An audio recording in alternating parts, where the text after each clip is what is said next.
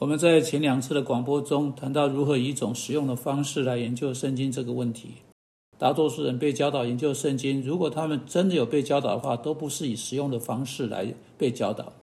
他们是为了事实被教导，只有事实。现在为了事实做研究很重要，因为你不能没有事实去做任何事情。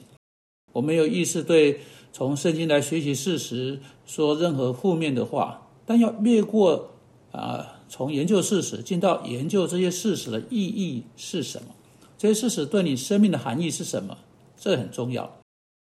我们已经对这一点谈了一些。我我我们说了，你不能以一种神奇的方式来研究圣经，你不能快速翻阅圣经，你不能只是读圣经的字，你不能啊每天只读多少章啊一天一章，并且期待这一章圣经会很神奇的被吸收进来，改变你的生命，转化你。你必须理解明白你所读的才行。当然，这要花你啊时间。呃，非常呃强有力的去读，实用实用性的去读。你要研究这些经文，你必须花时间去理解。事实上，在这十点上，我想要说，宁可真真正的彻底的理解那节经文在说什么，而只读一节经文或半节经文，胜过你读不明白的四章经文。最好能够理解，好叫圣经有机会在你的生命中做工，转化你，使你成为那节经文要改变你应该成为的人。好，上一次我们谈到一个非常实际的问题。我为着可能是今天第一次进来听的人，再重复一遍。上一次我建议你，我们要做的是去了解事情啊，这个经文呢是在圣经的哪个地方可以被找到？每个人都知道诗篇二十三篇，每个人都知道创世纪第一章，很多人知道哥林多前书第十三章，他们知道创世纪第一章的经文跟创造有关，他们知道诗篇二十三篇在里面有什么，他们知道更多前书十三章跟爱有关。但如果你跟人啊谈超过这三个段落，也许啊还有约翰福音十四章和一些别的，他们就不知道呃呃经文在圣经的哪个地方的，这是我们关键性的问题之一。我们要使圣经每一天都很实用，啊，很很有用。我们摆脱上下文，学了少数几节经文，我们将这些经文背起来。但当我们在礼拜四或礼拜五遇到问题的时候，我们不知道翻到哪里。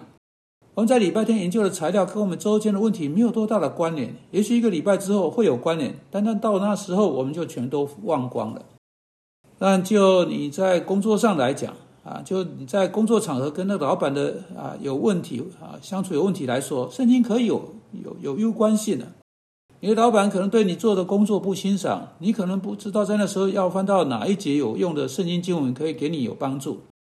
因此呢，你需要知道要翻到格罗西书第三章去找到基督徒工作伦理。那工作伦理告诉我们，我们不是服侍那个老板，不管他有没有给我们报酬，欣不欣赏我们，因为我们所服侍的乃是主基督，并且啊，天上赏赐是我们的。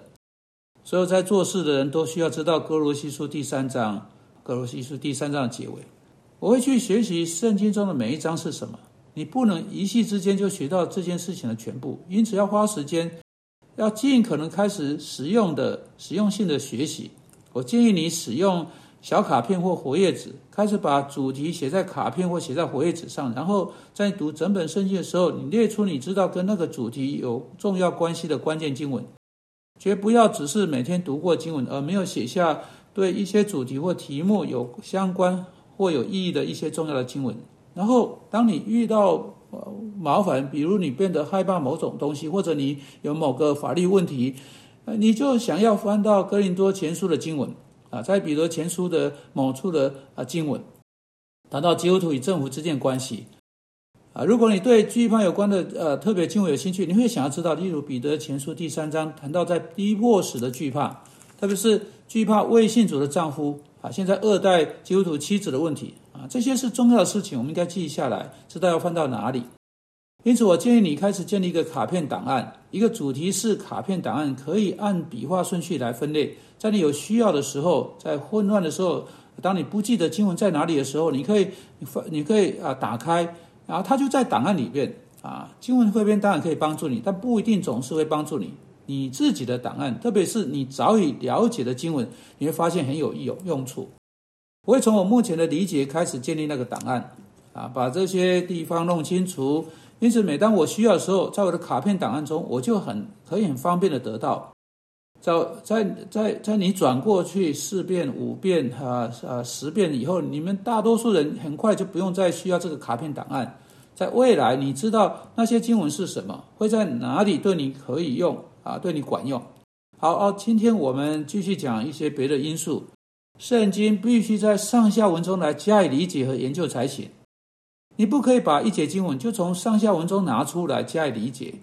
这是我担心我们大多数所背的个别圣经经文是有害而不是有益的原因。请不要误会我的意思。我们应该背某些经文，但我真的在想，我们背经文而不去理会理解上下文，